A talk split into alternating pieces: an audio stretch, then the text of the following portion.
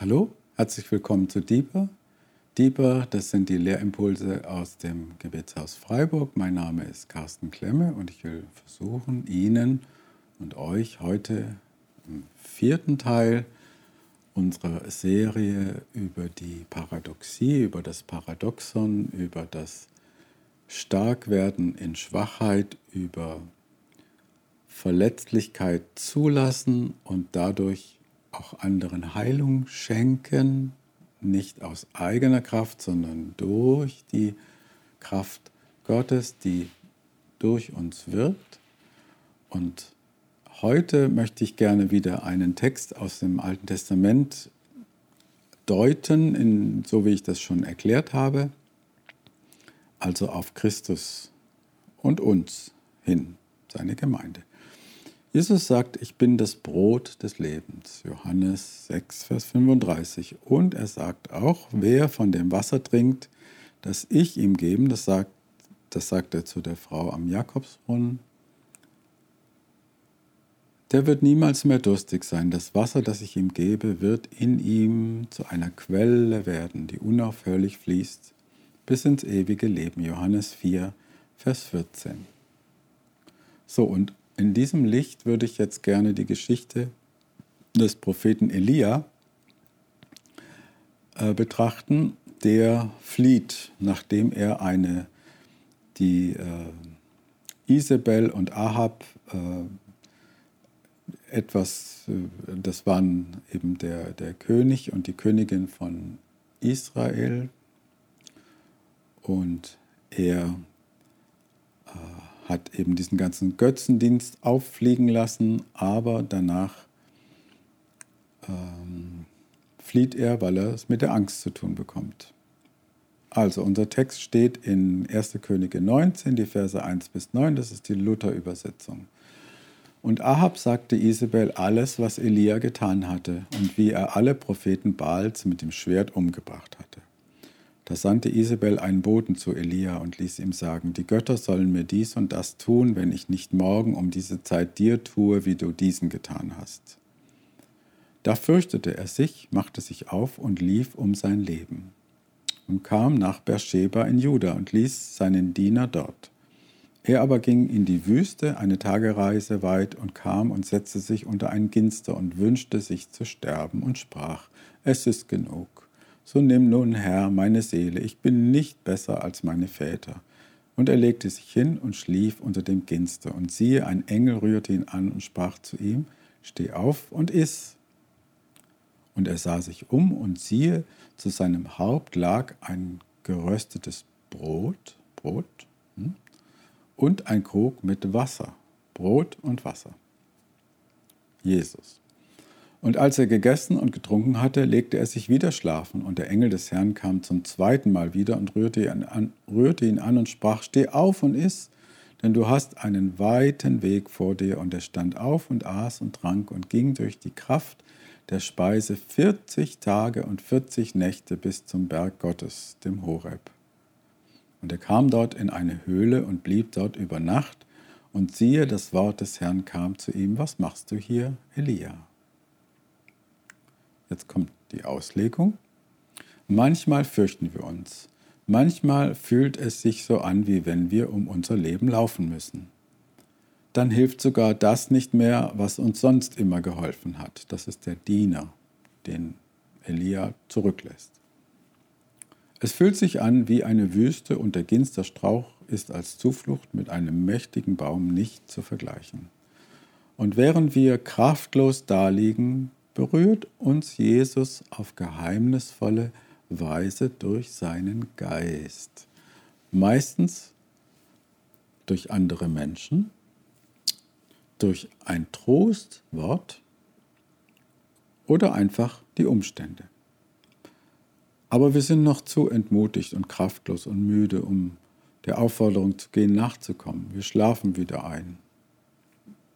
Gott ist so freundlich und ermutigt uns ein weiteres Mal. Und dann essen und trinken wir und gehen in der Kraft dieser Speise weiter, als uns unsere Füße normalerweise tragen würden. Das ist die Kraft, von der ich jetzt schon mehrfach gesprochen habe, diese Kraft ohne Limit, diese Kraft, die keinen Mangel an Ressourcen hat, die Kraft Gottes durch den Heiligen Geist, die dann, wenn wir am Ende sind, wenn wir mit unserem Latein am Ende sind, wenn wir nicht mehr weiter wissen, die dann durch uns fließt und die auch den Elia so weit gehen ließ. Und unsere Reise geht nicht irgendwo hin, sondern an den Ort der Gottesbegegnung, in die Nähe Gottes. Da wollen wir hin. Eine Tagereise in die Wüste kann für uns gehetzte Menschen von heute bedeuten, Räume der Stille zu schaffen. Räume der Stille. Also auch, damit meine ich natürlich nicht nur einen ruhigen Raum, sondern auch Zeiten der Stille.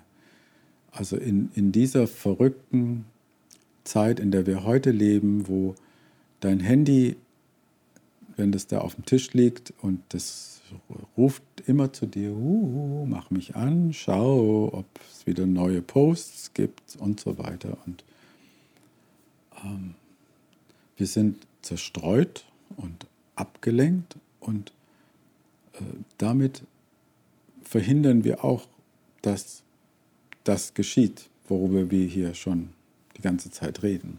Dass eben diese Paradoxie wirksam wird, dass gerade wenn wir schwach sind und uns in dem Bewusstsein der eigenen Schwäche und der Abhängigkeit von Gott leben, dass dann diese Kraft fließen kann und manchmal braucht es Räume der Stille, um Zeiten der Stille, um das noch mehr zu erfahren und zu erleben. Und das hat ja der Elia gemacht, er ist in die Wüste. In der Wüste ist es still.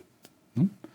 Wenn wir uns unsere Schwäche eingestehen oder einfach nicht mehr weiterkommen, wenn uns klar wird, wie sehr wir die Reben am Weinstock sind, ohne, wie, die, ohne das, also Moment, wie sehr wir die Reben am Weinstock sind, dass wir ohne ihn nichts tun können. Johannes 15, Vers 5.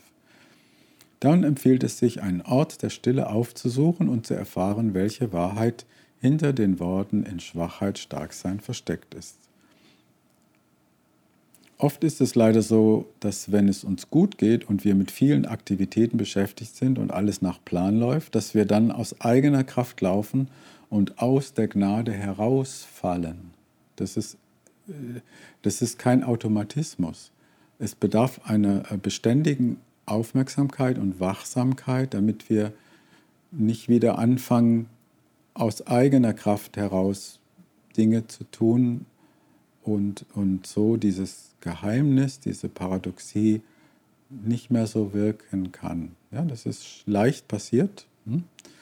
und ähm, deswegen ist es immer gut, sich zu refokussieren und eben auch Zeiten der Stille oder der Wüste, so wie der Prophet Elia eben in die Wüste gegangen ist und er war einfach, obwohl er so Gott durch ihn so etwas Wunderbares oder Erschreckendes auch, ja, nicht nur wunderbar, erschreckend getan hat, äh, wird ihm plötzlich klar, dass er eben ein schwacher Mensch ist und ja, so Herr, also er ist depressiv und lebensmüde.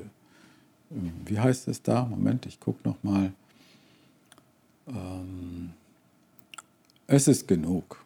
Es ist genug. So nimm nun, Herr, meine Seele, ich bin nicht besser als meine Väter, so sagt er. Hm? So, und jetzt ist mir etwas aufgefallen bei den anonymen Alkoholikern. Die anonymen Alkoholiker, äh, also wahrscheinlich, also ich bin jetzt nicht anonymer Alkoholiker, aber das hat mich sehr angesprochen, was diese zwölf Schritte sind. Und ich finde, das passt sehr gut, um das nochmal mit anderen Worten zu sagen, wovon wir hier sprechen. Also es gibt mehrere Schritte und versuchen wir mal, das eben auf, auf uns zu übertragen. Insofern das, was uns immer wieder äh, binden will, was uns immer wieder gefangen nehmen will, was uns abhält davon, diese wunderbare Kraft Gottes zu empfangen. Das sind die Schritte, die auch eine Allgemeingültigkeit haben. Eben hier ist der Kontext der Alkohol, aber es kann auch was ganz anderes sein. Ja? Erster Schritt. Wir gaben zu, dass wir dem Alkohol gegenüber machtlos sind und unser Leben nicht mehr meistern konnten. Das ist, gehört auch zu dieser Demut dazu, zu sagen, Herr, ich kann es nicht selber mein Leben meistern.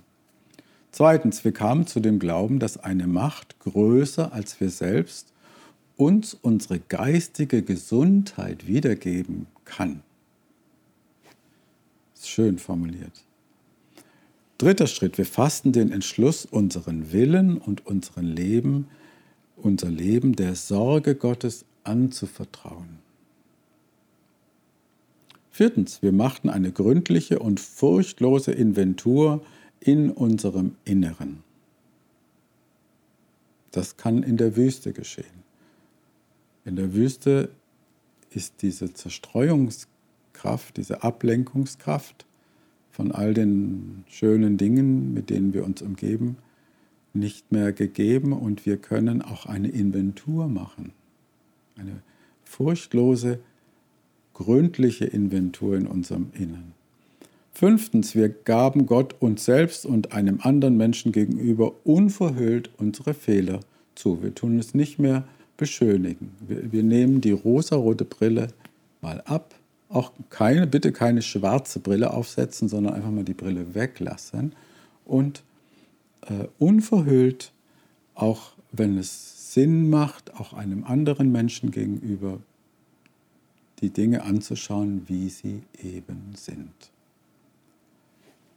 Sechster Schritt. Wir waren völlig bereit, all diese Charakterfehler von Gott beseitigen zu lassen. Also das ist wieder dieser Punkt.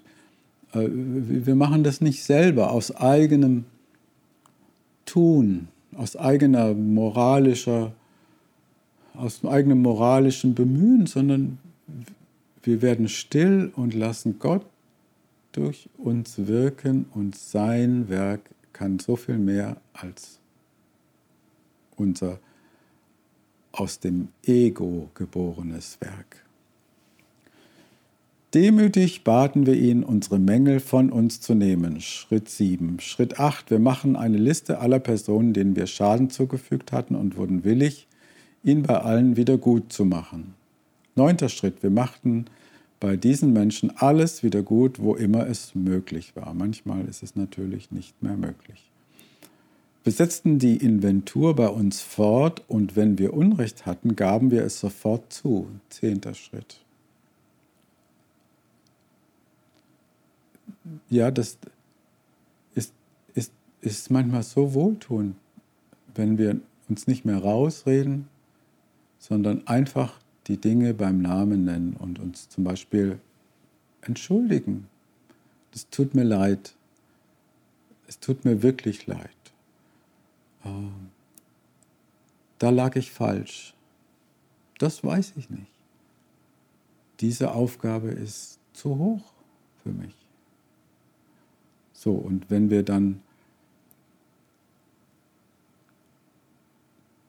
diese, dieses Eingeständnis uns selbst und da, wo es auch Sinn macht, anderen Menschen, andere Menschen, die wir vielleicht verletzt haben,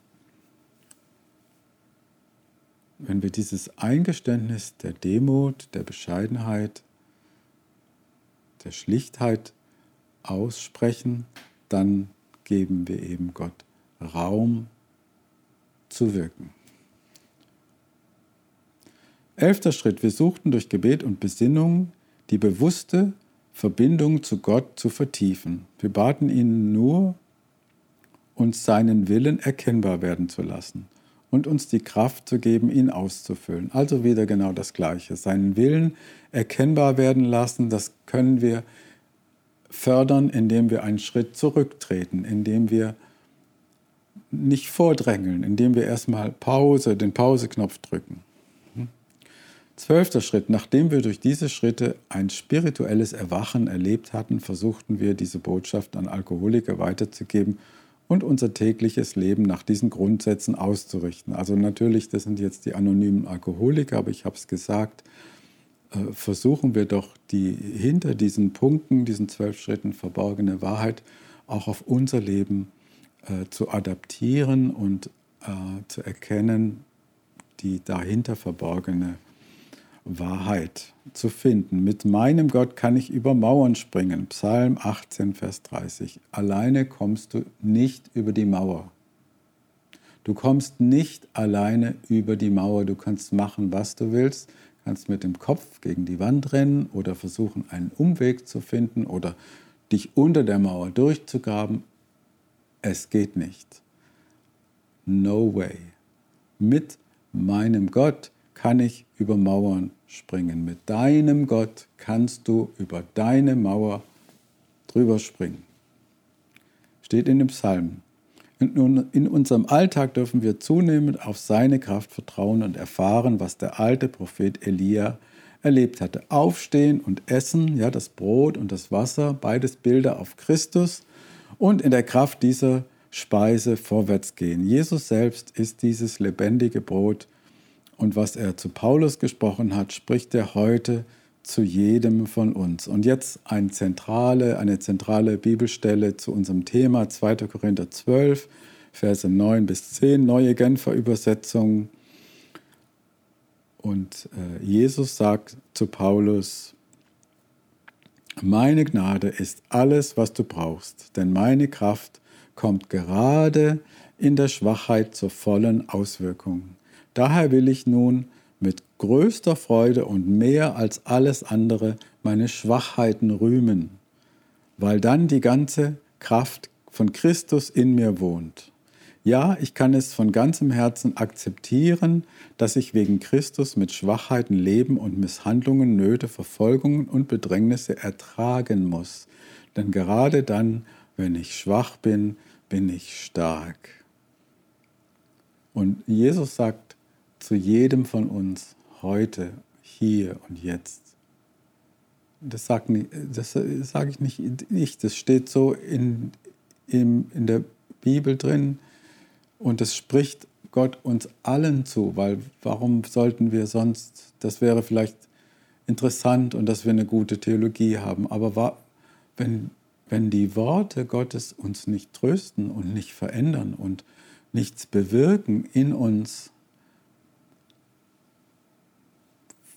was soll das denn? Worte gibt es so viele und so viel Theologie und so viel Religion und alles Mögliche. Aber was wir brauchen, ist Jesus Christus in uns, der uns verändert und verwandelt und durch den seine und dadurch seine Kraft durch uns hindurch fließen kann, damit auch anderen geholfen wird. Es, es ist kein Ego-Trip hier, sondern es dient damit wir auch anderen dienen können auf eine angemessene und wertschätzende Art und Weise. Meine Gnade ist alles, was du brauchst, denn meine Kraft kommt gerade in der Schwachheit zur vollen Auswirkung. Vielen Dank fürs Zuschauen, Zuhören und bis zum letzten fünften Teil. Danke.